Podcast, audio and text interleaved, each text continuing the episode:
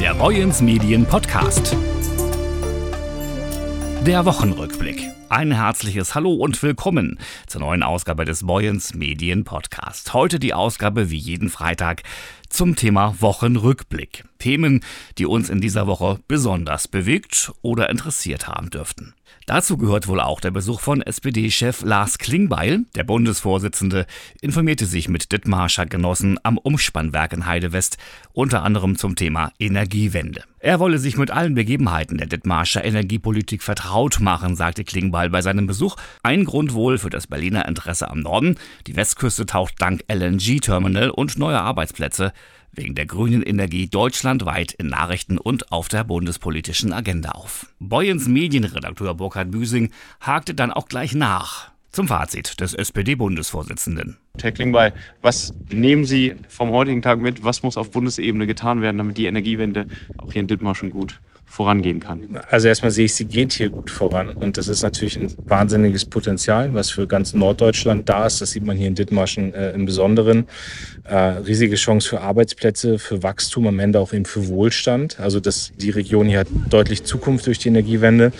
Äh, was ich mitnehme, sind ähm, drei Punkte. Das eine ist, dass wir beim Thema Netzentgelte gucken müssen, dass es zu einer fairen Verteilung kommt. Äh, gerade sind die Regionen belastet, wo die erneuerbaren Energien produziert werden. Dort sind die Netzentgelte am höchsten und das ist eben die Belastung der Verbraucherinnen und Verbraucher. Das muss gerechter verteilt werden. Das haben wir im Koalitionsvertrag auch geregelt.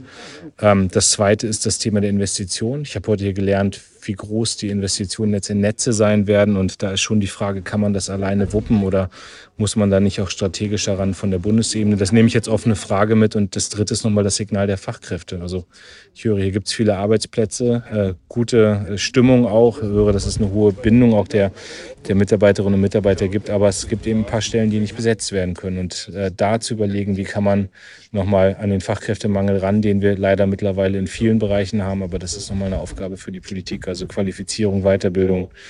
Äh, auch die Frage, wie können wir Leute herholen nach Deutschland, die dann hier arbeiten in den Bereichen. Alles das sind äh, Dinge, die als Herausforderung sich da stellen. Den ausführlichen Bericht über den Klingbeil-Besuch lesen Sie morgen am Sonnabend in den Zeitungen von Boyens Medien. Kühler Kopf gibt Sicherheit. So haben wir heute getitelt in unserem Lokalteil unter der Ortsmarke Gaushorn. Dort haben rund 60 Polizisten den Ernstfall geprobt. Den Ernstfall, wie mit pöbelnden Fußballfans vom Bus bis zum Stadion umzugehen ist. Die Polizeidirektion Itzehoe hatte dafür die Beamten von zwei Einsatzzügen zusammengeholt, die neben ihrer Arbeit auf einer der 20 Dienststellen in den Kreisen Dithmarschen und Steinburg der Einsatzbereitschaft zur Verfügung stehen. Diese kommt normalerweise immer dann zum Einsatz, wenn Demonstrationen, Fußballspiele mit vielen Zuschauern oder Treffen von ranghohen Politikern sowie Staatsoberhäuptern stattfinden, sagt Frank Matthiesen, der Leiter der Polizeidirektion Itzehoe. Um für diese Fälle gerüstet zu sein, üben die Männer und Frauen regelmäßig verschiedene Szenarien. Und dieses Mal stand eben das Szenario Fußballspiel auf dem Plan. Die Polizisten mussten in Gaushorn einen Bus begleiten, zwei Fans mit Stadionverbot aus dem Fahrzeug holen und später die Truppe Fans ins Stadion geleiten. Und dazu braucht man sicherlich auch einen kühlen Kopf, denn irgendeiner der Fans tanzt immer wieder irgendwie aus der Reihe, will seine Blase entleeren oder auch zu den Fans der Gegner vorstoßen. Mit klaren Anweisungen und Versperren des Weges sorgen die Beamten für ein ruhiges Ankommen. Die Übung verlief erfolgreich. Der nächste richtige Termin steht für die Einsatzkräfte schon im Kalender. Mitte Mai ist das G7-Treffen der Außenminister in Weißenhäuser Strand. Da werden auch Beamte der Polizeidirektion Itzehoe dabei sein. Ein Jagdschein macht noch keinen Jäger. Die Zahl der Jagdscheine hat in den vergangenen 30 Jahren zugenommen. Die Hürden für die Jagd in Deutschland sind hoch. Neben der fachlichen und formellen Eignung müssen Jäger stetig beweisen, den Umgang mit der Waffe und anderen Jägern zu beherrschen. Die meisten Menschen kommen mit Jägern in Kontakt, wenn sie ein Tier auf der Straße angefahren haben und ein Wildunfall bei der Versicherung gemeldet werden muss. Für Peter Reimer Jansen und Matthias Harz heißt es dann meist raus aus dem Schlafanzug und ab auf die Straße, um ein verletztes Tier zu erlösen und es anschließend zu beseitigen. Spaßig, sagen beide, ist so etwas nicht. Und mit einer traditionellen Jagd hat es ebenfalls nichts gemein. Meist passieren Wildunfälle nachts, das gehört eben dazu, wenn man Jäger in einem Revier ist, sagt Peter Reimer Jansen. Beide haben uns in dieser Woche ein bisschen aus ihrem Metier erzählt und aus Jahrzehnten Jägerei aus Leidenschaft geplaudert. Ein Jagdschein zu bekommen ist nicht nur ein Verwaltungsakt, theoretisches Wissen und Praxis im Umgang mit der Waffe und den Tieren sind zwingende Voraussetzungen. Das Image der Jäger in der Öffentlichkeit sei immer noch von Vorurteilen geprägt. Gerade wenn es um das Thema Wolf oder Nonnengänse gehe, kochten die Emotionen bei manchen gerne mal hoch, sagen Peter Reimer Jansen und Matthias Harz. Für sie gehören solche Diskussionen durchaus dazu, zum Jägersein, aber in der Regel verbinden sie mit der Jagdgemeinschaft etwas anderes. Man genieße die Zeit mit den anderen Jägern. Jäger zu sein, so sagen sie, ist vielmehr eine Lebenseinstellung als ein bloßes Hobby. Eine steile Karrierekurve stand am Donnerstag über der Geschichte von Christopher Mede. Er hatte sich entschieden, seine Dithmarsche Heimat zu verlassen, hat die musikalische Laufbahn eingeschlagen, zuletzt sogar einen Song mit dem bekannten Interpreten Clouseau aufgenommen. Wer das neue Album von Clouseau genauer betrachtet, der sieht hinter dem Lied aus dem Weg die in Klammern gesetzte Anmerkung featuring Charakter. Der Künstlername des Dithmarschers Christopher Mede steht nicht ohne Grund auf dem Album des bekannten Sängers. Clouseau habe nach einem Mitmusiker gesucht und sei dabei auf ihn aufmerksam geworden, erzählte uns der 25-jährige Mede. Beide sind beim Musiklabel Sony unter Vertrag. Das gemeinsame Lied ist ein Höhepunkt auf der steil ansteigenden Karrierekurve des ehemaligen Hemmingstädters. Sein erstes Lied schrieb der junge Rapper im Alter von 13 Jahren. Sein Künstlername entstand durch einen Spaß unter Freunden. Mede sei öfters über das Wort Charakter gestolpert, woraufhin einer seiner Freunde den unfreiwillig ausgesprochenen Ausdruck Charakter als Namen vorgeschlagen habe. Viel Zeit verbrachte er in seinem Zimmer, verfasste Texte und überlegte sich Melodien. Ich würde auch Musik machen, wenn ich nicht erfolgreich wäre, sagt Mede dem Dithmarscher Rapper, von dieser Stelle aus weiterhin viel Erfolg.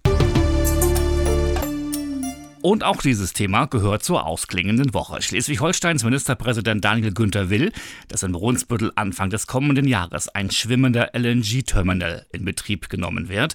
Wir arbeiten mit Hochdruck daran, sagte der CDU-Politiker. Nötig sei dazu der Bau einer 2,5 Kilometer langen Pipeline.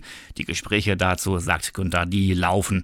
Mithilfe des schwimmenden Terminals zum Import von Flüssigerdgas sollen demnach jährlich 5 Milliarden Kubikmeter Gas in das deutsche Gasnetz eingespeist werden.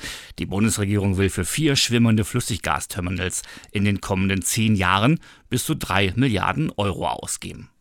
Unser Redakteur Brian Tode sprach dazu mit Frank Schnabel, dem Sprecher der Werkleiterrunde des Chemcoast Park Brunsbüttel und Geschäftsführer der Brunsbüttel Ports GmbH. Herr Schnabel, was ist dann der Unterschied zwischen einem festen ähm, äh, LNG-Terminal und einer FSRU?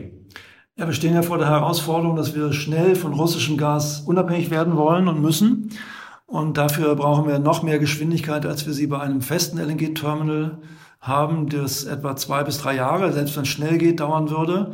Und eine sogenannte FSRU, also ein schwimmendes LNG-Schiff, das als Tankschiff dann ähm, vor Ort liegen würde, könnte man sicherlich innerhalb von wenigen Monaten installieren, wenn man eine Gaspipeline dorthin baut und die Rahmenbedingungen im Rahmen der Genehmigungsfragen auch klärt.